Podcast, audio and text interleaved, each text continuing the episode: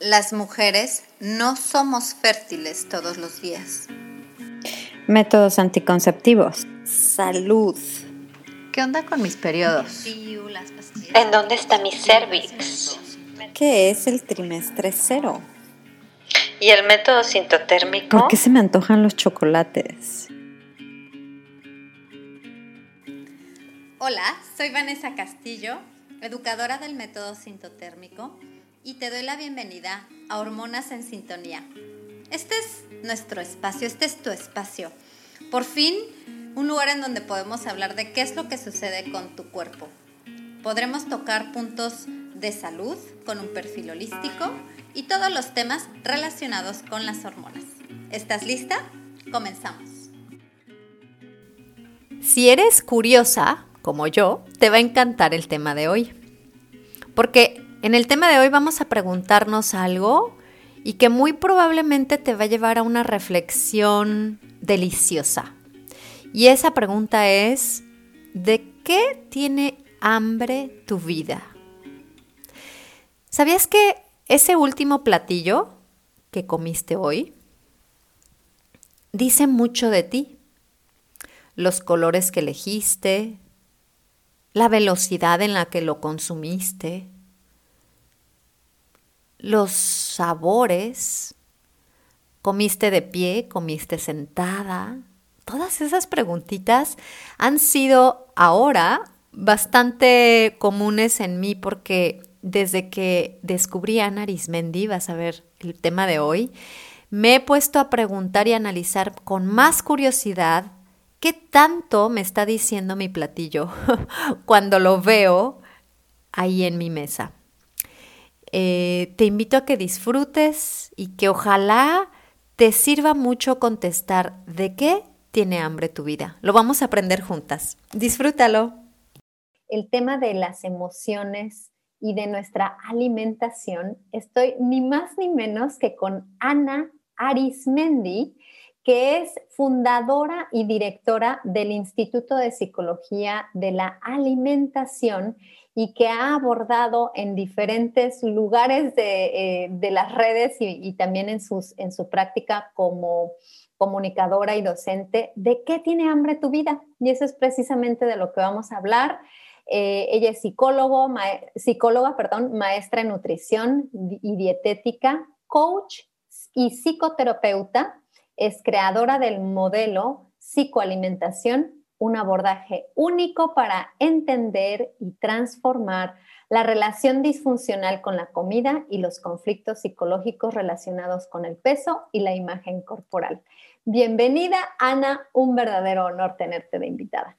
Hola, Vane, muchísimas gracias por la invitación. Estoy muy contenta de compartir con tu comunidad. Pues aquí, gracias a la tecnología, nos estamos uniendo dos mujeres súper, con mucha energía. Yo te siento así como, todo lo que da. Yo te cuento un poquito de mi ciclo, porque me encanta que, que, nos podamos compartir en qué fase de tu ciclo estamos, qué energía está vibrando por aquí. Yo estoy en, ya en fase en la que a punto de confirmar ovulación, o sea, cerca de mi fase ovulatoria, sí con energía, sí he tenido muchas actividades y me siento bien. ¿Tú cómo estás? Yo estoy en mi menstruación. Estoy en el día 4, entonces imagina, tengo esta energía en, en, en esta fase, entonces sí, cuando estoy en mi fase ovulatoria sí soy de, de mucha energía. Qué bueno, maravilloso, pues qué honor. Con razón, con razón, todo este maravilloso currículum. Cuéntame un poquito por qué te llamó el tema de las emociones y la nutrición? ¿En qué momento dijiste, esto no se puede separar? Pues o sea, al darme cuenta que en torno, o sea, desafortunadamente, en torno al acto de comer y a la relación que tenemos con el cuerpo, existe mucho sufrimiento. Y específicamente en las mujeres. Y creo que además es un sufrimiento diario porque, bueno, para quienes tenemos la fortuna, comemos todos los días, o sea, es algo en lo que estamos todos los días y es muy triste que en algo tan cotidiano y que en un acto que no nada más sostiene nuestra vida, porque pues necesitamos biológicamente comer para sobrevivir, pero que además el acto de comer nos nutre emocionalmente y es un acto también de pertenencia social, que en torno a eso que es tan importante haya tanto sufrimiento. Y yo me di cuenta que entender por qué hay sufrimiento en torno a la comida no se, se, comprende únicamente entendiendo los procesos de nutrición, porque pues la nutrición estudia mucho más como esos procesos fisiológicos, bioquímicos, o sea, qué pasa cuando como algo y mi cuerpo lo convierte en nutrientes, que es fascinante, pero eso es nada más una parte, porque comer es un acto biológico, pero también es emocional y también es social. Y entonces, pues también hay que entender entonces la parte psicológica del acto de comer. Y por eso a mí me súper fascina la especialidad de la psicología de la alimentación, pues porque nos ayuda a entender eso y porque además para mí nuestra forma de comer es como una gran maestra y es como una puerta de entrada para entender muchas cosas y para autoconocernos. Yo siempre he dicho que nuestro plato de comida es como un espejo en el que nos mm. contemplamos, porque nosotros lo que elegimos comer y la manera en la que comemos habla de nuestros valores, nuestras creencias, nuestras emociones, nuestros miedos, nuestra cultura, nuestra familia, habla de nuestro ciclo menstrual, eh, habla de cómo están nuestras hormonas, entonces habla de nuestro estado de salud. Entonces, para mí la comida es una gran maestra que si decidimos contemplarnos a través de ella, nos abre caminos increíbles para sanar, para conocernos y para vivir de una forma más plena. ¡Wow! Esta frase de que tú, nuestro plato de comida puede ser un espejo. Qué cosa más potente. Es que lo que estamos decidiendo llevarnos a la boca, ¿por qué? ¿De dónde viene, verdad? Todo esto, que le pusiste colores o no le pusiste colores, a lo mejor viene de valores, de religión, o sea, cosas súper profundas. Exacto. Y, la invitación sería verlo sin juicio, porque creo que desafortunadamente, o sea, vivimos en una, o sea, las, las, personas que vivimos en este mundo occidental como tú y como yo, pues vivimos bajo eh, una mucha cultura de opresión, específicamente al cuerpo de las mujeres. O sea, hay esta expectativa que las mujeres tienen que cumplir un ideal de delgadez en torno a su cuerpo y que para eso tienen que controlar lo que comen. Entonces, tristemente, esa cultura de las dietas ha, secuestrado y ha distorsionado la relación que tenemos con la comida. Y sí hablo específicamente de las mujeres porque sí está, o sea, como que si el objetivo es muy claro hacia las mujeres, no quiero decir que hacia los hombres, no, también, pero sí hay una expectativa muy distinta, ¿no? En cuanto al cuerpo y a la alimentación de las mujeres que de los hombres. Y en ambos casos es interesante incluso verlo así. ¿no? O sea, ¿por qué los hombres comen de cierta manera o eligen ciertos alimentos y por qué las mujeres otros? Y entonces, em, pues eh, desafortunadamente a veces esa mirada que tenemos hacia este espejo que es nuestro plato de comida, a veces viene desde el juicio, ¿no? De estar comiendo bien, mal, desde etiquetar alimentos, de este alimento engorda, entre comillas, o no, este es un alimento permitido o no. Entonces, mi invitación más bien sería, ¿qué pasa si empezamos a contemplar nuestra forma de comer con curiosidad, sin juicio, simplemente queriendo decir, a ver, ¿por qué estoy escogiendo esto? ¿No? ¿Por qué como esta hora? ¿Por qué como de esta forma? ¿Por qué como distraída? ¿Por qué como parada? ¿Por qué como sentada? ¿Por qué como rápido? ¿Por qué como lento? ¿Por qué se me antoja más lo dulce? ¿Por qué se me antoja más lo salado? simplemente sin juicio, sin ponerle etiqueta nada más, como queriendo decir, ¿por qué? O sea, ¿por qué esto es, qué dice esto de mí? ¿De dónde viene? ¿De dónde aprendí? Y ahí pues es bien interesante todo lo que se abre. Oye, ¿y sabes qué se me antojó con todas estas preguntas que nos hiciste, que están bien buenas? Hacer un diario. Claro. ¿Por qué no? Un diario en donde digas, a ver, en este pequeño, a tomar una libretita y decir, en esta pequeña libreta me voy a dedicar, no, no tal la vida, pero a lo mejor un ejercicio de un mes. Entonces agarras un mes y dices, el día tal de, de este mes, mi desayuno fue este. ¿Por qué? Y a lo mejor escribir un poco, no nada más decir, el, describir el plato y los colores y lo que pusiste y qué tomaste y, y qué tan rápido lo comiste, sino un poquito hacerse esas preguntas y empezar a, indagar en esas emociones que vienen acompañadas de nuestra alimentación. Yo, yo que, bueno, con el método sintotérmico, pues es un diario, es un diario de nuestras hormonas y de nuestros ciclos, siempre estoy a favor de, lo, de los diarios, de que si llevamos un registro de X, Y o Z, pues te ayuda a, entender cosas que a lo mejor no habías entendido. Y justo ahorita que lo mencionas, eso iba a decir que podemos hacer este diario integrándolo con la autoobservación que hacemos de nuestro propio ciclo menstrual y es bien interesante y ahí se empiezan a ver patrones, ¿no? Qué curioso que siempre que estoy ovulando, por ejemplo, aumenta en mis ganas de ciertos alimentos o disminuyen o como que tengo hambre un poquito más seguido o no. Em, y también empezarlo a asociar, como tú dices, con emociones, porque algo también que es bien interesante de aprender en torno a la relación que tenemos con la comida es que muchísimas personas hemos, y yo me incluyo, hemos ido aprendiendo que la comida puede ser un recurso para manejar emociones, para evitar heridas o cosas que nos duelen. Y entonces, por eso muchas personas de pronto sienten que tienen ganas de comer, que no tiene eso que ver con hambre física. O sea, no quiere decir que realmente eh, les haga falta comer, ¿no? Incluso muchos de nosotros decimos, bueno, a ver, me siento satisfecha, acabo de comer hace poquito, pero tengo estas como ganas de comer, quiero comer algo. Y eso viene mucho porque hemos aprendido, pues, que el comer o a veces el dejar de comer, pues puede ser un recurso. Y eso no es que, no es ni bueno ni malo, es un recurso que aprendimos, pero aquí lo interesante es decir, bueno, es un recurso que me funciona, realmente es algo que me es útil y empezar a entender que, con qué, o sea, cuáles son esas emociones en particular que nos disparan las ganas de comer y eso se puede encontrar con el diario. O sea, no es caso de decir qué chistoso que siempre que estoy ansiosa vienen, ¿no? Como esas ganas de comer o cuando estoy triste o cuando estoy muy contenta. Y vienen eso. Entonces, ¿por qué? ¿Qué es lo que necesito? ¿Será que es una invitación para aprender a gestionar mejor esa emoción? ¿Qué otras herramientas puedo aprender? para no ir únicamente a la comida cuando estoy enojada. Entonces, pues sí, o sea, la verdad es que esa idea del diario me gusta mucho, es algo que yo trabajo con las personas que acompaño porque ahí vienen como, o sea, empiezan a, caer las respuestas. Te caen los 20. Sí, sí, sí, sí, sí.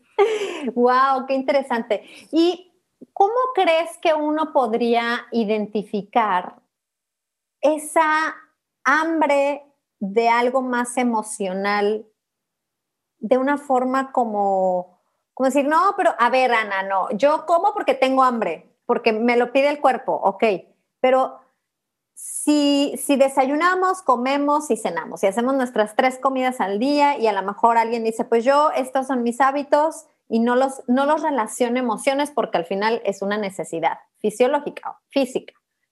Pero ¿en qué momento empiezas a ver como esta sensación, estas señales de que sí hay una emoción en ¿tú dirías que en toda nuestra alimentación hay emoción o no necesariamente en todas nuestras alimentaciones? Sí, o sea, yo, para mí el comer es un acto emocional. O sea, definitivamente, porque incluso si nos damos a cómo es la neurobiología del hambre, o sea, cuando a nuestro cuerpo ya le hace falta energía y le hacen falta nutrientes, eh, pues entonces, o sea, empieza a segregar, ¿no? También como que ciertas, o sea, está la grelina y eso, y también, por ejemplo, hay una baja en la serotonina. Entonces, por eso, cuando nosotros tenemos tenemos hambre, o sea, nuestro cuerpo tiene hambre, se sienten síntomas muy claros físicos como pues hay un hueco como que en el, en el abdomen, empieza a haber movimiento intestinal, a veces ruido, pero como somos cuerpo, mente y emociones, eso no se puede separar. También cuando nuestro cuerpo tiene hambre, pues mucha gente se pone irritable, se pone de malas, o sea, así hay emociones, o sea, y hay una razón, o sea, el cuerpo tiene que generar emociones que nos incomoden, pues para movernos, ¿no? A buscar comida pensando también que no hace mucho, pues, o sea, no teníamos comida a la mano y tenemos que hacer realmente un esfuerzo para comer, entonces necesitábamos como que esta motivación de, pues, estoy de malas, incluso es bien interesante que el cuerpo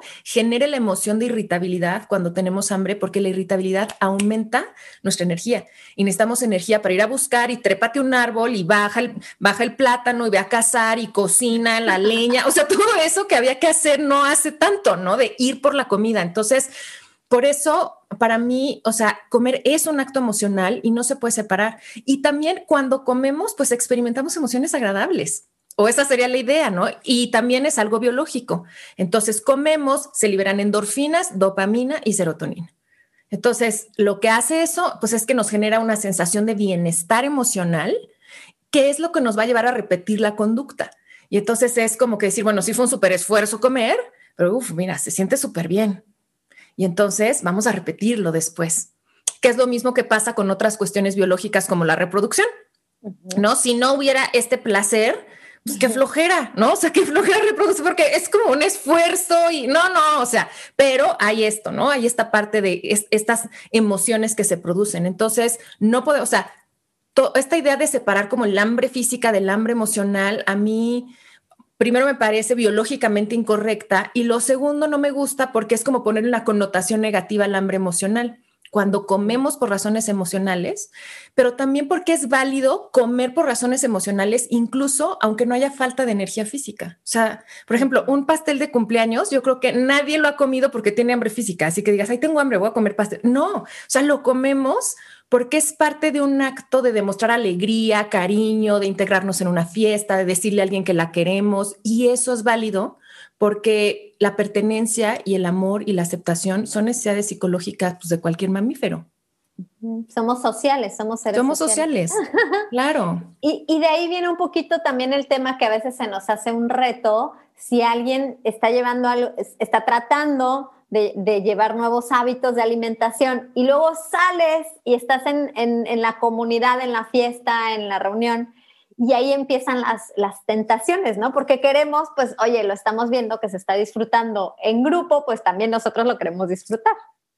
Claro, entonces ahí lo que es interesante es decir, a ver, uno, como no satanizar el, comer por esas razones, o sea, decir, ah, es válido, o sea, y, y no pasa absolutamente nada, pero también preguntarnos el, a ver, si quiero comer porque quiero sentirme parte de y porque quiero convivir y estar en la chorcha, perfecto, pero ¿qué otras formas podrían hacerme sentir parte de la chorcha? O sea, quizá no nada más comiendo, quizá puedo empezar una plática, vamos a jugar algo, no sé, otra cosa que me haga sentir parte de y que, o sea, yo siempre digo, la comida es un vehículo de conexión social y de gestión de emociones válido. El problema es si se vuelve el único porque ahí había abusamos. O sea, por ejemplo, está muy bien que un día que yo me sienta triste, si quiero comer algo, lo como, no pasa nada. Pero si lo único que yo sé hacer para afrontar mi tristeza es comer, ahí es el problema. Si la única forma en la que yo tengo de demostrar afecto es comiendo o dando comida, voy a abusar. Y además no es nada más que voy a abusar de eso, es que ni siquiera voy a lograr satisfacer lo que necesito porque, bueno, a veces pues me podría aliviar el comer, pero en muchas otras ocasiones estamos otras cosas. O sea, me puedo comer todo el, pastel de chocolate, todo el atún o todo lo que tú me digas, y eso me puede aliviar, pero eso no sustituye, por ejemplo, el trabajo de duelo de si estoy triste porque perdí a alguien. O sea, eso hay que hacer otra cosa. Entonces, por más que coma, pues, ¿no? Wow. Y entonces, ¿qué le recomendarías a alguien que nos está escuchando y dice, a ver, si identifico que tengo emociones por trabajar que se reflejan mucho en lo que estoy decidiendo por en mi alimentación, ¿cómo poder encontrar a un profesional que integre las dos partes o si en dado caso se, se necesita abordar un lado y el otro lado por separado? ¿Cómo lo recomiendas? Yo recomiendo trabajarlo en conjunto. Porque creo que también por eso a veces muchas personas no encuentran el como alguien que les ayude porque como que trabajan con un nutriólogo por un lado y con un psicólogo por otro y por eso, o sea, no, no, podemos separarlo. O sea, yo, yo recomendaría trabajarlo con profesionales como los que estamos en el Instituto de Psicología de la Alimentación, que pues nos especializamos en este tema y abordamos así. Pero lo que yo más recomendaría ahí, primero, eh, como que bajarle al juicio y activar la autocompasión y decir, a ver, es súper natural que yo busque la comida, porque de hecho el comer es quizá el primer acto que aprendemos como seres humanos para autorregular nuestras emociones. O sea, pensar que un bebé tiene bien poquitos recursos como para manejar, o sea, ni sabe verbalizar cómo se siente, siente malestar, llora y de inmediato, ¿qué hace? O sea, el instinto de la mamá es, ahí va la teta, o ahí va el biberón, ahí va el chupón, ¿no? Entonces, claro, desde ahí empezamos a aprender de, ay, cuando siento malestar físico-emocional, ¿cómo? Y eso lo alivia. Entonces, decir, a ver, es natural que tantos años de aprendizaje de eso, pues que ahorita lo busque, busque comer cuando siento algún tipo de incomodidad. Ahora, como persona adulta que soy, puedo identificar, pues, otras formas de hacerlo. Y yo diría que lo que hay que, para empezar a trabajar eso, es llevar nuestra atención a primero, identificar qué emociones disparan estas conductas alimentarias y número dos, dedicarnos a desarrollar otras herramientas para esas emociones. Mucha gente falla en querer controlar la conducta alimentaria. Entonces, híjole, o sea, me quiero aguantar las ganas de comer pan, este, ya no vuelvo a comer esto, pero pues el problema no es la conducta alimentaria, el problema es que no sé gestionar las emociones. Entonces vamos a poner nuestro acento en cómo puedo aprender y, hay, y hay muchísimas herramientas y la verdad es que es de prueba y error y práctica. O sea, decir, a ver, a mí, ¿qué me funciona más? Hay gente que le funciona mucho la respiración, otros que les funciona salir a caminar, otros que cantar, hablar, escribir, pintar. O sea, hay muchas y hay que encontrar cuáles me funcionan más a mí. totalmente. Aparte, ya vi que tienes unas cartitas divinas. Sí, yo creé unas cartitas hace poco que son unas tarjetas terapéuticas que se llaman ¿De qué tiene hambre tu vida? Que son precisamente pues un mazo de tarjetas y cada uno representa como un hambre distinta. Y pues hay muchos ejercicios que se pueden hacer las tarjetas, pero precisamente uno es cuando estoy sintiendo ganas de comer, puedo agarrar una tarjeta al azar y decir, a ver, ¿de qué tengo hambre en este momento? Que esa es una pregunta que se me hace bien poderosa. A ver, estoy sintiendo la sensación de hambre, pero no siempre lo que necesito es comida. A, veces es conexión. A veces es conexión, a veces es un abrazo, a veces es descansar. Por ejemplo, yo sí detecto mucho que en muchas ocasiones que me empiecen las ganas de como que quiero algo de comer, realmente lo que necesito es ya, o sea, descansar, desconectarme, relajarme, dormir. O sea, entonces, y eso, por ejemplo, tiene que ver también con nuestro ciclo menstrual. O sea, por eso también dependiendo de en qué fase estemos, eso puede activar más las ganas de comer o menos, que tengamos más apetito o menos, que queramos cosas dulces o no. Entonces también es como, como decir, ¿qué me está diciendo esto, no? Lamentablemente cuando, cuando se aborda el tema de la alimentación, del ejercicio, ay no, es que esta dieta está súper guau y se demostró científicamente o este ejercicio es eficaz para tal cosa, pero detente un momento porque la mayoría de esos estudios científicos están hechos en hombres. Entonces no podemos esperar que el mismo resultado que el estudio dice, no, es que aquí dice que a los 15 días tal cosa, por ejemplo, no lo vamos a esperar igual en una persona que no tiene las mismas hormonas, que nosotras somos cíclicas, que tenemos diferentes necesidades en cada etapa de nuestro ciclo. Exacto. Este, la misma Macy Hill, que me gusta mucho eh, en, su en su libro Period Power, habla de, por ejemplo, en nuestra fase lútea, cuando ya ovulamos y que el cuerpo todavía está a la expectativa si lograste o no un embarazo, él ya tiene un modo de, ok, tenemos que alimentar a esta personita para que esté fuerte para ese bebé que posiblemente va a llegar. Y vamos a tener más hambre en la fase lútea después. Claro. y es normal y necesitamos hasta más calorías. Entonces, adelante, nada más a lo mejor quien, quien tenga la intención de cuidar esas calorías, qué bueno, ¿para qué? Para que estés en sintonía precisamente con tu ciclo. Ahorita que tú estás en etapa de menstruación, seguro también tienes otro tipo de, ganas de comer. ¿Qué, ¿Qué, se te antoja comer, por ejemplo? ¿Qué has detectado que se te antoja comer en menstruación? Hidratos de carbono. O sea, definitivamente, fíjate, yo no soy de pan, o sea, yo no soy en general de pan, pero noto, o sea, como tengo ganas de un panecito. Por ejemplo, si me antoja desayunar algo dulce, yo soy más salada. Pero en esta etapa totalmente siento que se me antoja así, como quiero salir los hot cakes o quiero un pan tostado, o sea, cositas así. Pero yo, yo entiendo, en vez de pelearme con eso, como tú dices, es decir, ah, entiendo, y si mi cuerpo me lo pide es porque mi cuerpo lo necesita en este momento y elijo sabiamente, ¿no? Entonces, si ya sé, pues o sea, pues me voy a hacer unos hot cakes y les voy a agregar pues entonces unas frutitas y cositas así, ¿no?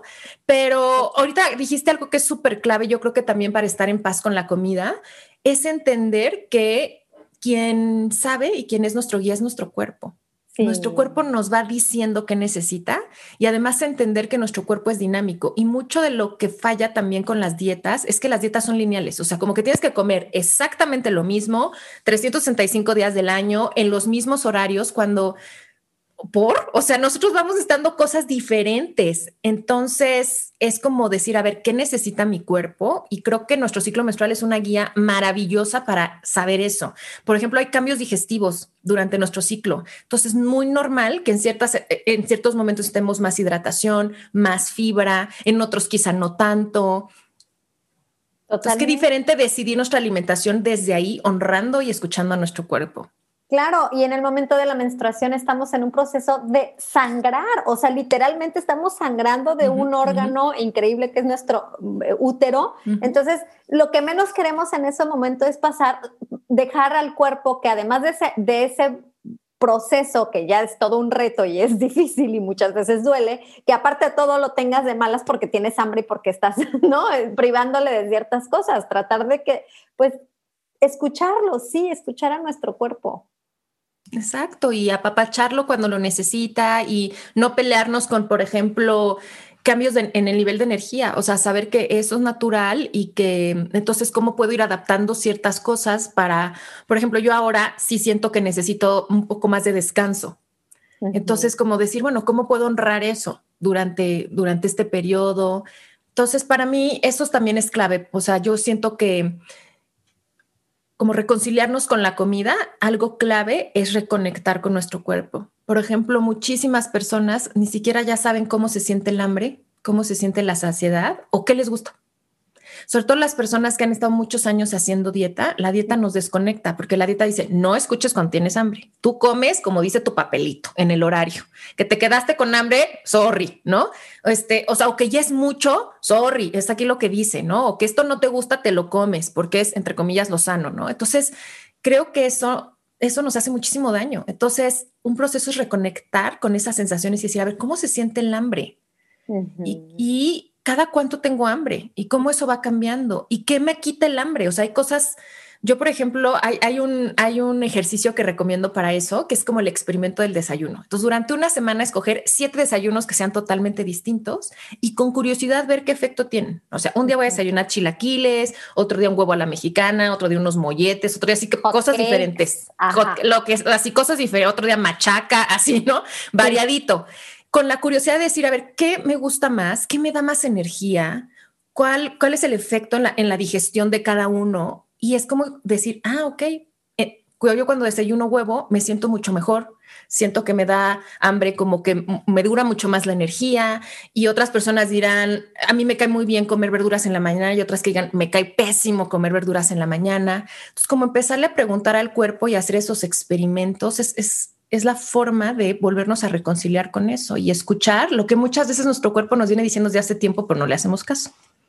Ay, sí, me gusta, no sé, no sé si tú lo usas, pero yo cuando me preguntan, oye, Vane, pero qué, ¿tú cómo comes? Yo siempre digo, yo como intuitivamente. O sea, claro. sigo mis instintos de ahorita no tengo hambre, ¿para qué como? Mejor me espero tantito. Este, saber un poco lo que se me antoja. De repente pasan semanas y no se me antoja cierta verdura y de repente vuelvo a tener muchas ganas de esa fruta. Es normal, o sea, como que uno va sintiendo y vas escuchando y, y decir, me la voy a llevar así, tranquila. Sí, con tus propósitos. Si tú tienes algún propósito, si tienes metas, qué bueno, en cuestión de salud, adelante pero siempre con, como que llevándotela, que, que no sea una causa de estrés, ¿no? Exacto, o sea, eso es clave. Yo creo que si nuestra alimentación empieza a ser una fuente de preocupación, de angustia, quiere decir que hay algo ahí que tenemos que explorar ¿no? y que mejorar, porque al contrario, nuestra alimentación debe de ser fuente de bienestar mental, emocional, físico, igual que el ejercicio cuando el ejercicio empieza a ser una fuente de culpa, de estrés, quiere decir que hay algo que tenemos que explorar en nuestra relación con el ejercicio o que ese no es el tipo de ejercicio que queda con nosotros ahora, aunque esté de moda, ¿no? sí, o sea, porque a veces se pone todo el spinning y dices, ¿por qué voy si a mí no me gusta, no? Y me estresa ir, pues hay muchas otras formas de movimiento, entonces el movimiento debe de darnos gozo, darnos bienestar, no lastimar a nuestro cuerpo, ayudarnos a descansar, todo eso. Qué increíble. Oye, y ahorita que dijiste de moda, déjame ver si tengo aquí el nombre. Híjole, no, no lo tengo. Pero e, es un libro que leí hace mucho tiempo porque siempre he sido muy curiosa y en algún momento estuvo de moda o fue algo que me llamó la atención. Esta dieta que era 80-10-10, 80%, eh, carbohidratos, 10% grasas y 10% proteínas, básicamente basada en plantas, pero más que nada crudas, eh, plantas, eh, sí, crudo. Y, y entonces decían, te daban ahí pues el lineamiento y te decía, de desayuno te vas a comer nueve plátanos estaba yo comiéndome los o llegaba a la hora de la cena y te tenías que comer un bowl de este tamaño de, de, espinacas para poder obtener pues los nutrientes necesarios pues de una hoja que sí, que tiene muchos nutrientes, pero que necesitas una porción enorme para lograrlo.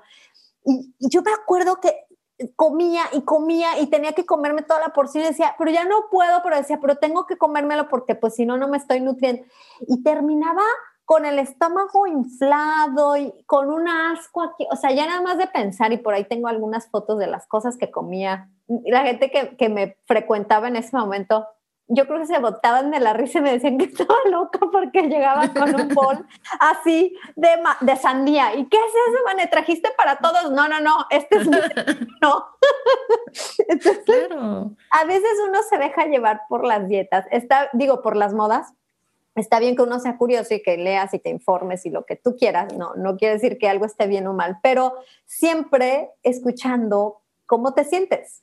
Exacto, o sea, para tener una, una, relación armoniosa con la comida es importante conocer de nutrición, pero lo más importante es conocer a nuestro cuerpo. Sí, eso es, eso es lo crucial. Entonces, decir, a ver, pues escucho esto de este libro, etcétera, pero quien me va a decir si esto le hace, o sea, nos hace bien ahorita es mi cuerpo. Entonces, bueno, a ver, voy a probar, voy a probar desayunar nueve plátanos y a ver qué me dice mi cuerpo. Y no solamente nuestro cuerpo, o sea, nuevamente entender que el comer es un acto social. Entonces, también una relación armoniosa con la comida tiene que poder adaptarse a nuestra vida. O sea, también, por ejemplo, es causa de mucho sufrimiento cuando por nuestra forma de comer ya no podemos ir a ningún lado, ya nos aislamos, ya no participamos, porque la vida social es vital y a veces hasta genera muchos problemas entre las parejas o entre las familias. Entonces, o, o, genera angustia, por ejemplo, en personas que no quieren ir de viaje o sufren los viajes porque sienten que ahí no pueden comer lo de su dieta. Entonces, decir, no, a ver, mi forma de comer también un indicador de que e, es, es una forma realmente saludable es porque me permite también gozar de la vida y porque es flexible y adaptable. Entonces, eso, es, eso es clave. Sí, sí el, el, ser humano es totalmente adaptable y eso lo tenemos que tener en cuenta. Este, dice Jorge, mi pareja, que soy la pesadilla de los meseros, porque en algún momento de la vida era sin esto, ahora no, sin esto, oiga, tiene, quítele esto, no sé qué, entonces soy la pesadilla de los pobres meseros, pero bueno, uno hace lo que puede. Sí, claro, y no quiere decir que se, o sea, si haya cosas que tú vas a elegir y digas, bueno, esto yo decido no comerlo, pero no al grado que te cause aislamiento, que empiece a causar problemas mayores con tus vínculos o que te empiece a generar pues esa angustia, ¿no? O sea, yo trabajo con muchas personas que de verdad les causa angustia tener que ir a un restaurante, les causa angustia viajar, van a un viaje padrísimo y no se la pasan bien porque es angustiante el comer. Entonces ahí es donde ya es como un foquito rojo de decir, a ver, ¿qué pasa? Muy bien, perfecto. Ana, por ejemplo, en el Instituto de Psicología de la Alimentación, van a tomar en cuenta todo el, sistema, más bien, este ser que, está solicitando apoyo se va, se va a considerar si es hombre, si es mujer, en qué edad, qué edad tiene, cuáles son sus necesidades psicológicas, emocionales, como para entonces, ¿cuál es el paso? Lo que hacen es como darles un, una guía de la alimentación o es más como un acompañamiento así de, diario, de llevar un diario y cómo es? Cuéntame. Sí, se puede, sí podemos dar pautas nutricionales, sobre todo si hay algunas condiciones, por ejemplo, una persona que vive con diabetes, con un problema renal, con problemas digestivos, cosas así, pero lo más importante es que más bien damos prácticas y hay ejercicios como muy claros de reconectar con el cuerpo. ¿No? Lo que decíamos, a ver, vamos a reconectar con tu hambre, con el placer, con la saciedad, vamos a encontrar tu propio ritmo metabólico, o sea, acá cuando tienes hambre, vamos a ver, o sea, vamos a tomar otros indicadores. Algo que nosotros hacemos es una práctica no centrada en el peso. Porque la mayoría, o sea, y desafortunadamente yo también lo digo como profesional de la salud, a nosotros nos entrenaron con un paradigma pesocéntrico, o sea, todo gira en torno al peso, cuando hoy sabemos que el peso no es, o sea, indicador de salud y hay muchos mejores indicadores y que se puede cultivar salud en, en, todas las tallas. O sea, delgado no es sinónimo de sano, pero para nada, ni de tener relación armoniosa con la comida. Entonces, muy importante, nosotros no ponemos eso al centro, sino más bien otros indicadores de salud. ¿Cómo estás durmiendo? ¿Cómo, cómo está tu digestión? ¿Cómo está tu piel? ¿Cómo está tu estado de ánimo? Y tomamos a las conductas alimentarias que pueda tener una persona. Por ejemplo, si dices que yo siento que picoteo mucho o puedo tener atracones o me da miedo comer, porque también a veces es el, no es el comer en exceso, es el miedo a comer. Entonces tomamos eso y las empezamos a explorar y como a deconstruir y decir, a ver, ¿de dónde vienen? Entendiendo también que muchas de estas conductas vienen a veces, pues porque no sabemos gestionar las emociones, como ya dijimos, pero también a veces como métodos de adaptación a experiencias de trauma. Sí, de la niñez muchas veces. Sí, sí, sí, sí, de muchas experiencias de abuso sexual, de violencia, de abandono. Entonces, por eso yo también siempre digo que eh, no podemos juzgar nunca cómo come una persona, porque cada persona tiene las razones más profundas para comer como lo hace, y conductas alimentarias vemos, cuerpos vemos e historias no sabemos. Y de pronto a veces en esta sociedad estamos como tan, o sea, está mal, ¿no? Se ha normalizado el poder opinar del cuerpo de otros, que de pronto hacemos juicios cuando no sabemos que hay toda una historia atrás de ese cuerpo, de esa forma de comer. Entonces aquí eso sí lo tenemos muy claro. Entonces no emitimos juicios, sino vemos con curiosidad y empezamos a, a resolver todas esas conductas. Wow, me encantó. También abordan temas de adicciones. Sí, porque es bien interesante, ¿no? Pero también, pues, es que es la misma raíz que hay como, hay mucho la, presencia en conjunto a veces de temas con la comida, con también dependencia a ciertas sustancias. Entonces, sí, definitivamente eso. Y bueno, también nosotros abordamos conflictos con la comida desde personas que sientan que tienen un conflicto, pero tienen una vida bastante funcional, hasta personas que pueden tener ya un diagnóstico de un trastorno de la conducta alimentaria. Wow, qué interesante, qué importante todo lo que están haciendo. Y el, abordaje ya es, me imagino, en línea, en cualquier, cualquier persona que nos escuche en cualquier parte del mundo te puede abordar. Exacto, si entran a nuestra página que es psicoalimentación.com, ahí encuentran toda la información, pueden conocer al equipo, desde ahí pueden agendar y ahí podemos resolver sus dudas. Qué interesante. ¿Cómo podría alguien convertirse en un profesional de la psicología de la alimentación, Ana? Bueno, creo que es muy importante tener, obviamente, primero, pues la licenciatura en psicología, las bases y después entrenarse. Y precisamente en el instituto nosotros damos un entrenamiento para profesionales de la salud que quieran especializarse, sean psicólogos, sean nutriólogos, médicos, porque sí es importante como entender toda la parte neurobiológica y neuropsicológica del acto de comer y, y, entender también todos estos factores socioculturales para poder hacer un abordaje realmente completo. Y pues la idea es al final que las personas se autoconozcan, estén en paz con la comida, estén en paz con su cuerpo para que puedan, como yo digo, vivir la vida que se les antoja. O sea, que realmente el comer y, habitar nuestro cuerpo no sea un obstáculo, sino al contrario, sean como esos vehículos que nos permiten vivir en plenitud y para que las personas también eh, ejerzan autonomía, porque creo que algo que ha hecho las dietas es que nos ha hecho dependientes de que alguien más nos tenga que decir qué comer y cuánto y que alguien más dicte cómo debería de verse nuestro cuerpo. Y aquí la idea es, es volvernos a hacer cargo y como volver a ejercer esa autonomía y sentir esa confianza de yo sé qué comer y mi cuerpo me dice. Y eso, eso la verdad es súper liberador. ¡Qué increíble! Autonomía, muy bien, a favor totalmente. Que creo que eso nos da el autoconocimiento de nuestro ciclo menstrual también. Sí. Mucha autonomía y mucha libertad. Sí, es eso, es eso, sentir, sentir que somos nosotros los que estamos a cargo, tomando el volante. Exacto. Oye, y mm, ahorita que estabas diciendo, este, ya, en el momento en el que nos hacemos la pregunta, ¿de qué tiene hambre mi vida? Puede ser que mi hambre vaya cambiando, o sea, a lo mejor hoy me hago esa pregunta y, me pongo a reflexionar, ¿de qué tiene hambre mi vida? Es algo muy, mucho más profundo a lo mejor a, un largo plazo o viéndolo así como desde lejos, pero puede ser algo tan específico de hoy, de que tengo hambre hoy. Cuando nos hacemos esa pregunta, ¿cómo la debemos de, de racionar un poco? Buenísima pregunta porque yo creo que es ambas. O sea, yo creo que todos los días, y justo por lo que decíamos, somos personas dinámicas, van cambiando nuestras hambres o nuestras necesidades. Entonces, si me hago la pregunta de qué tiene hambre mi vida ahora, pues va, a salir como, o sea, ¿qué necesito ahorita? Yo, por ejemplo, ahorita te podría decir que tengo hambre de descansar. O sea, me estoy sintiendo cansada y ya siento eso, ¿no? Como esa necesidad.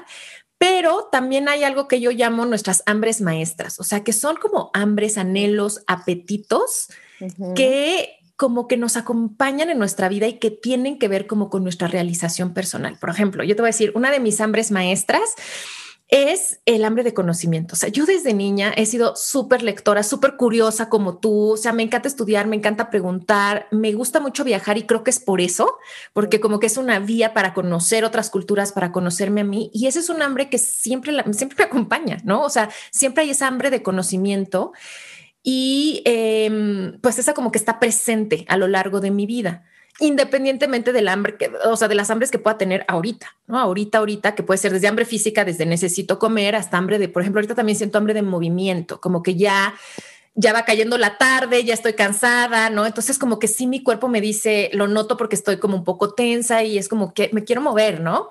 Entonces creo que cuando lanzamos esa pregunta, pues a veces vienen respuestas muy inmediatas de lo que necesito ahora, pero a veces son nuestras hambres maestras las que se pueden manifestar. ¡Qué bonito! Ay, qué buena tarea ya nos dejaste a todos y a todas. Poder responder de qué tiene hambre nuestra vida, de qué tiene hambre tu vida y en la medida de lo posible escuchar y, y responder y dar la respuesta, ¿no? Sí, y a veces en mi experiencia la respuesta viene rápido y a veces no tanto, pero no hay que desesperarnos. Es decir, a ver, me lanzo la pregunta y sé que me, me va a llegar la respuesta. Por ejemplo, descubrir nuestras hambres maestras a veces lleva tiempo, porque requiere autoconocimiento, pero ahí van llegando. Y hay personas, por ejemplo, que su hambre maestra eh, puede ser algo muy relacionado, por ejemplo, con eh, familia. ¿No? Y entonces pues, son personas que siempre están buscando la familia y les importa mucho la familia. Entonces, como eso tiene que ver con nuestros valores y cómo nos vamos a realizar. Entonces, pero a mí me parece una pregunta súper poderosa para hacernos la, incluso yo, por ejemplo, en mi meditación del día, siempre digo, a ver, ¿de qué tengo hambre hoy? ¿Y cómo puedo, cómo podría honrar esa hambre hoy?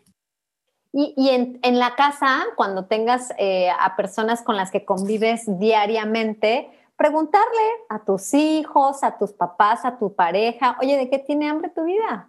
Como para saber cómo, estamos, cómo te puedo ayudar. A lo mejor, a lo mejor esa pareja estaba con muchísimas ganas de una reunión social y no lo ha logrado. Yo te voy a ayudar para que podamos ahí lograr ese, esa hambre tuya, ¿no? Saciar esa hambre. Sí, sí, sí, sí, gran manera de también incluso de abrir conversaciones y de conocer a otras personas y de comprenderlas también o decir, ah, pues con razón, o sea, con razón andaba como así o lo noto de esa forma. Y también nuevamente, a veces justo como no encontramos las respuestas, también para eso creen las tarjetitas. Entonces a veces digo, a ver, sé que tengo hambre, pero no sé de qué, pues intuitivamente saco una tarjeta o veo cuál me llama la atención de primera y digo, a ver, ¿esta qué es, no? ¿Qué representa? Digo, ahí en el librito también viene, pero a mí lo más importante es qué me dice esta imagen, ¿no? Y cómo la puedo conectar con lo que necesito ahora. Y es bien interesante lo que surge. ¡Qué bonito! Muy bien. Ana, ha sido de verdad un placer. Muchísimas gracias por tu sabiduría ya te dejo para que descanses, pero antes, sí, antes compártanos, por, compártenos por favor en dónde te podemos encontrar a ti o tus tarjetitas que están divinas. Cuéntame. Pues en el Instituto de Psicología de la Alimentación, en la página que es psicoalimentación.com, ahí encuentran todos los servicios que ofrecemos. Ahí está también la tienda online por si quieren las tarjetitas. Y a mí en lo personal, donde estoy más activa es en Instagram. Entonces ahí me pueden seguir como arroba Ana Aris con Z al final. Y también mi podcast de qué tiene hambre tu vida pues está disponible en todas las plataformas. Maravilloso. Muchísimas gracias, Ana. Te mando un besote y descansa.